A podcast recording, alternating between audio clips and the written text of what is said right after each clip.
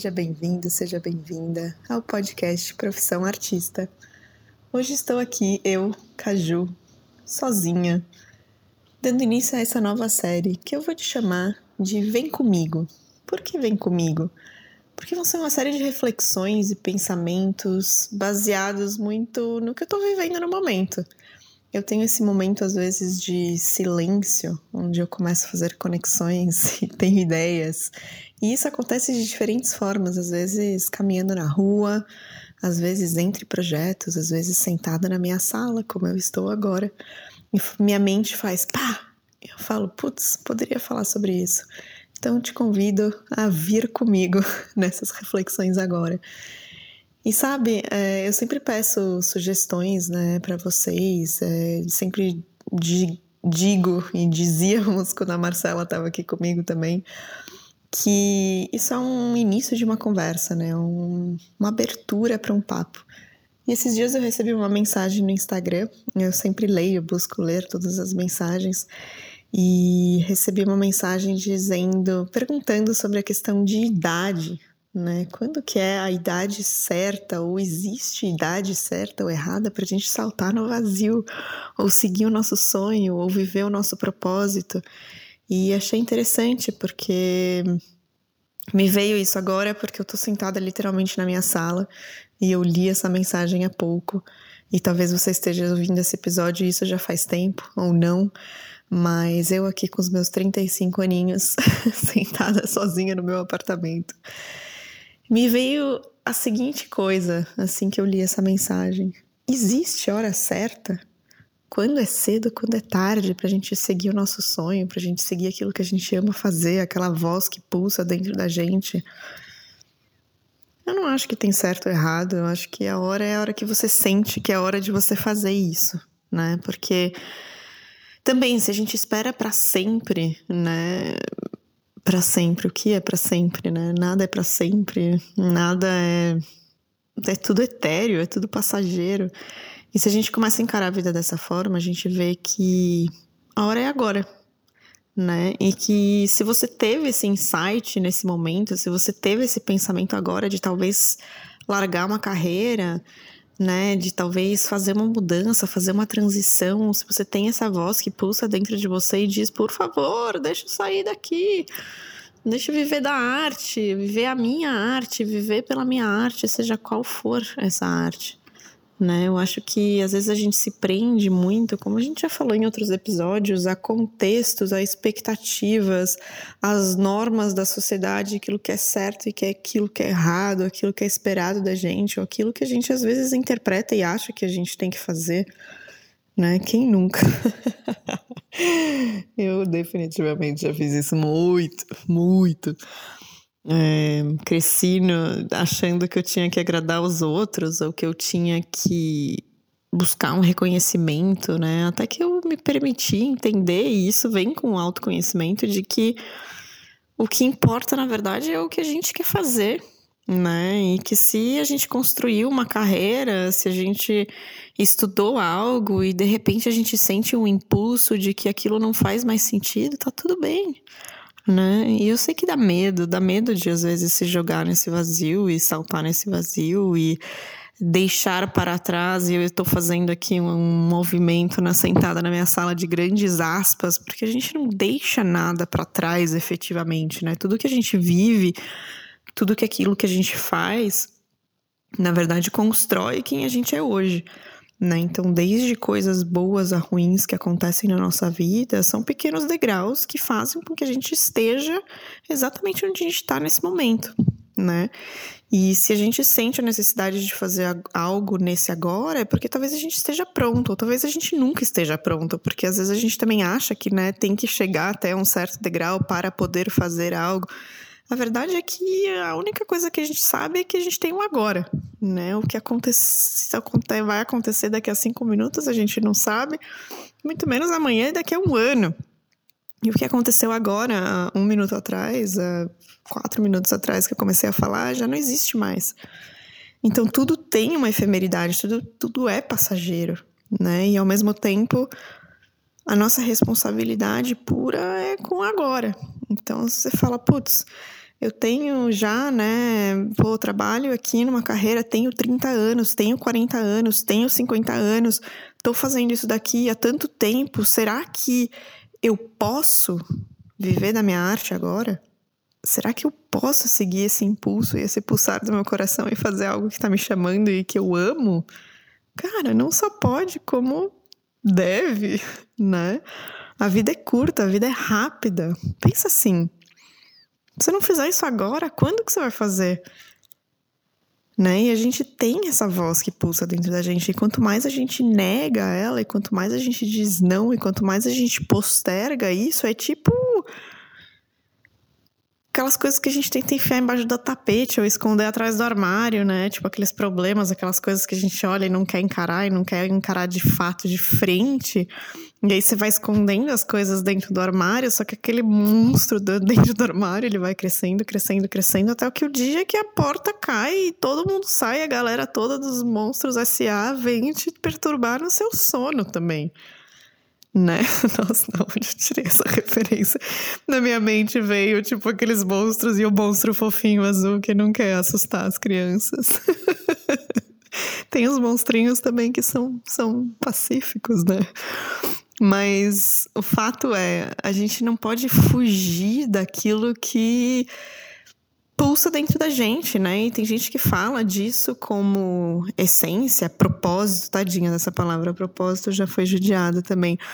Mas chamado, né? Um chamado que grita dentro da gente. E quanto mais a gente nega isso, a verdade é que aquilo vai virando um bololô dentro da gente, esses monstros dentro do armário. E se a gente não acolhe eles, ou pelo menos olha eles de frente para entender o que eles significam, Cara, eu acho que a vida vai passando e assim. Peraí, vou dar um passo para trás aqui nessa reflexão. Outro dia eu tava conversando com uma pessoa e a gente tava falando sobre medos. E aí essa pessoa me perguntou assim: Ah, é, não sei que a gente tá falando de medos. Aí eu perguntei: ah, qual, qual que é o seu maior medo? E a pessoa falou algo do tipo: Ah, perder os meus pais. Aí eu falei: Cara, mas isso já é um fato, né? Porque Assim, a gente não tem certeza sobre nada na vida, né? Só que a única certeza que a gente tem é que a gente vai morrer. E aí você pode falar, pô, Caju, que papo deprê, né? Não, não, ó, vamos, vamos mudar de perspectiva aqui nesse papo. Primeiro, é verdade. É a única certeza que a gente tem. Então, o que a gente pode fazer com isso é viver o agora, certo? Aí dentro dessa conversa, essa pessoa me perguntou: ah, e você, qual que é o seu maior medo? Eu falei, cara, o meu maior medo nossa, tô falando muito cara, né? Não sei de onde tá vindo isso. Aí eu falei, o meu maior medo é talvez chegar na, na beira da minha morte, que também pode acontecer daqui a cinco minutos, daqui a uma hora, daqui a um ano, ou quando eu tiver 110 anos. Eu não sei, mas eu não quero chegar nesse momento, seja daqui a cinco minutos, daqui a uma hora, daqui a um ano, ou daqui a 110 anos. E olhar para trás e falar: o que que cazzo eu fiz com a minha vida? o que, que aconteceu? Por que, que eu não vivi da forma que eu queria viver? Um, por que, que eu não fiz aquilo que eu queria fazer? Por que, que eu não vivi ao máximo? Eu acho que se eu falo de medo, né? Eu acho que medo também é uma palavra relativa, porque a medo é uma construção da nossa mente, né? O medo não existe. É, o medo é simplesmente o desconhecido, é aquele vazio que você não compreende, que você nunca viveu. Então ele gera um desconforto. Então, assim, para mim, o meu maior medo, e estou aqui sentada na minha sala fazendo aspas do lado do meu rosto de novo, é de olhar para trás e me arrepender que eu não fiz exatamente aquilo que eu queria fazer. Então, assim, pensa sobre isso. Independente da sua idade, independente do que você está passando, independente da transição que você talvez tenha que construir e do seu contexto, porque cada pessoa vive uma realidade diferente e é um fato.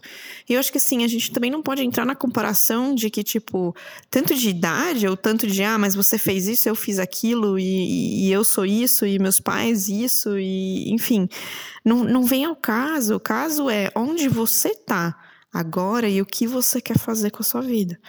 Você tem 100% de responsabilidade sobre a forma que você vai viver a sua vida.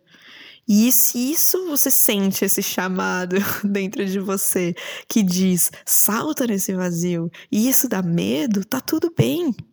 O medo quer dizer que você está saindo da sua zona de conforto e que você vai se transformar e que talvez você vai evoluir.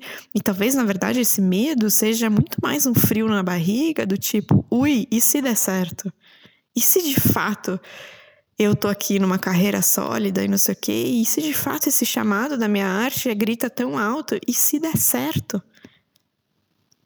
Né? Muitas vezes a gente, na verdade, nem tem medo de que não dê certo. A gente tem medo de que dá certo, porque isso é novo. Porque o não dar certo, talvez você já esteja vivendo, porque talvez você já está vivendo uma frustração de um lugar, de um, uma carreira, de um um emprego, às vezes, uma relação, independente do que, que a gente falar aqui, né? O momento que você está vivendo, às vezes ele não é, não, é, não é o que você de fato quer. Então, isso já te causa um sentimento de que ah, já não tá dando certo, né? Então tá bom. E aí esse frio na barriga vem para alimentar algo tipo, putz, e se esse novo de fato me alimentar num outro lugar e despertar em mim todo um outro universo? Né? E eu falo isso também de experiência, porque eu já tive muito medo do novo também. Na verdade, eu já tive medo de dar certo. E aí eu acabava me bloqueando, me sabotando e calando uma voz dentro de mim que eu ia, tipo, ah, meu, sufocando, enfiando dentro do armário, até que esses monstros vieram me atacar. E alguns eram feios e outros eram fofinhos, tipo um monstro azul que não quer assustar as crianças. E aí você abraça os monstros. Me divertindo aqui com minhas referências ao Monstros S.A. O cérebro funciona de uma forma engraçada. Mas olha que divertido, você pode também gamificar tudo e olhar tudo por uma perspectiva mais leve, entende? Nem, não, nem tudo precisa ser um sofrimento, nem tudo. E nem tudo é um sofrimento, tudo depende da perspectiva que você coloca né? Então, se nesse momento você sente um pulsar, independente da sua idade, independente da sua, do seu emprego, e eu não tô falando para você ser inconsequente e irresponsável e jogar tudo pro ar e ligar um foda-se geral, desculpa o palavrão e, e, simplesmente saltar no vazio. Calma, né? A gente também vive numa sociedade que é capitalista, a gente tem boletos chegando na porta, então a gente também precisa ser realista. Então, se você, por exemplo, tem um emprego sólido e que te dá uma base financeira e que te sustenta um outro lado que você tem de criação de expressão livre, tá tudo bem.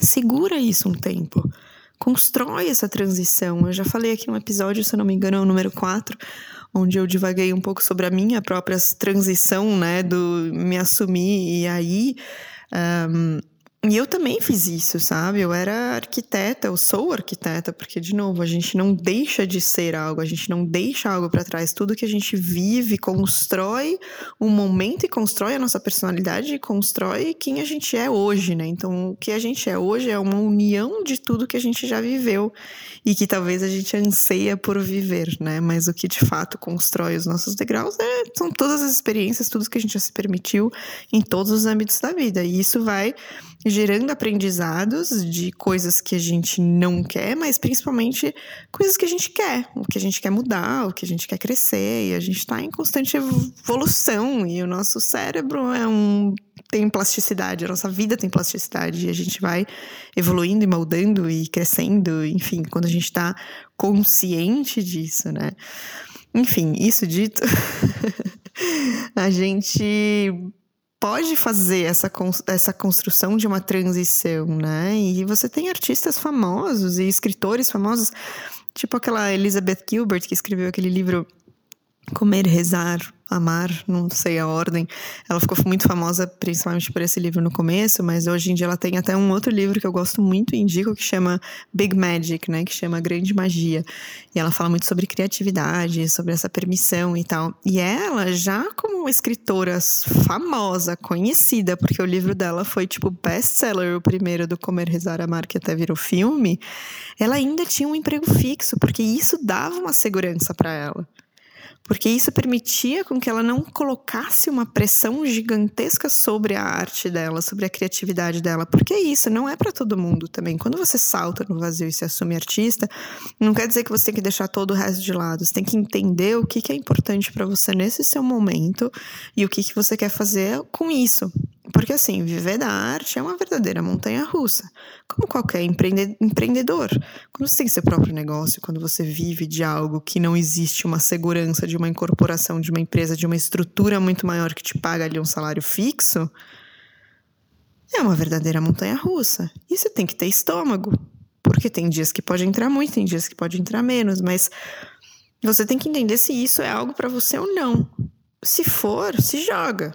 Eu me joguei, porque eu sempre soube, de certa forma, que eu pertencia a esse lugar, que esse lugar me nutre. E não quer dizer que eu não, às vezes, passei por apertos, ou tive dúvidas, ou quis desistir e quis pegar o um emprego. Já muitas vezes falei, putz, acho que vou pegar um emprego fixo só para ter um pouquinho de segurança aqui, para pelo menos pagar o básico e eu tirar a pressão, né, sobre a minha própria arte, porque existe essa pressão.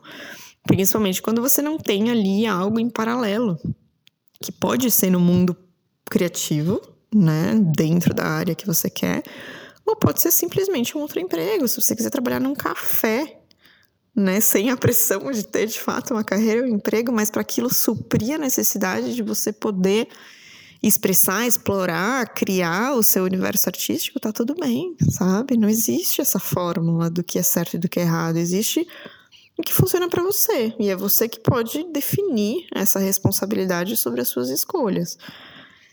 Eu joguei tudo, não joguei tudo pro ar, pro ar, eu construí essa transição e eu gosto do frio na barriga que a montanha russa me dá. E eu tenho estômago para isso e eu gosto e eu alimento isso de uma forma da forma mais positiva possível. Mas também não quer dizer que eu não sinto a pressão sobre a minha arte, porque a pressão existe. Que quando você vive daquilo que você quer expressar e falar e fazer, muitas vezes você, né, começa a se colocar uma pressão. Preciso ganhar dinheiro com isso. Preciso pagar meus boletos com isso. E aí, às vezes, a gente perde também aquele senso da, do artístico por si só né? Que, que, se você é artista, você sabe que, enfim, a gente tem essa necessidade de expressão latente que pulsa dentro da gente. E aí, se você começa a ter que pôr os boletos em cima disso, isso causa uma pressão, vai às vezes uma pressão e uma opressão da própria criatividade. Estou poética hoje.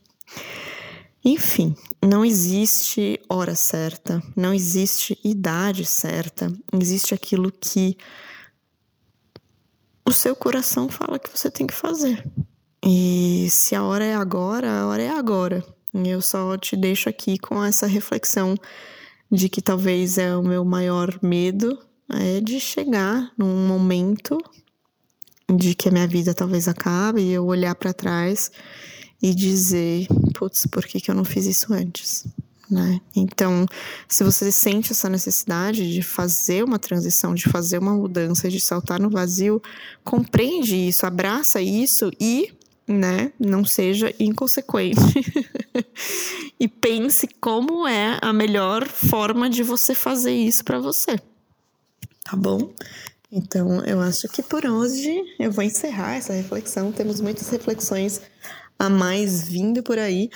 Mas deixo aqui de novo, como falei, essa, essa pauta aqui desse podcast foi uma sugestão de uma mensagem que eu recebi no meu Instagram, que por sinal, se você não acompanha por lá, é, você pode me encontrar no arroba bycaju, B-Y, caju com K, e a gente pode seguir essa conversa outras conversas, se você está passando por algum momento que você quer compartilhar, enfim. Eu estou aqui, outros artistas estão por aqui, estamos todos juntos nessa caminhada. E a minha intenção com esse podcast é trazer justamente essa aproximação, abrir essa porta, tirar essa questão, né, de que a gente não pode falar sobre esses assuntos. Eu acho que quanto mais a gente abre esses assuntos, mais a gente pode caminhar junto e se ajudar e teremos mais artistas felizes no mundo. tá bom? Espero que você tenha gostado desse episódio. Seguimos essa conversa e espero te ver em breve.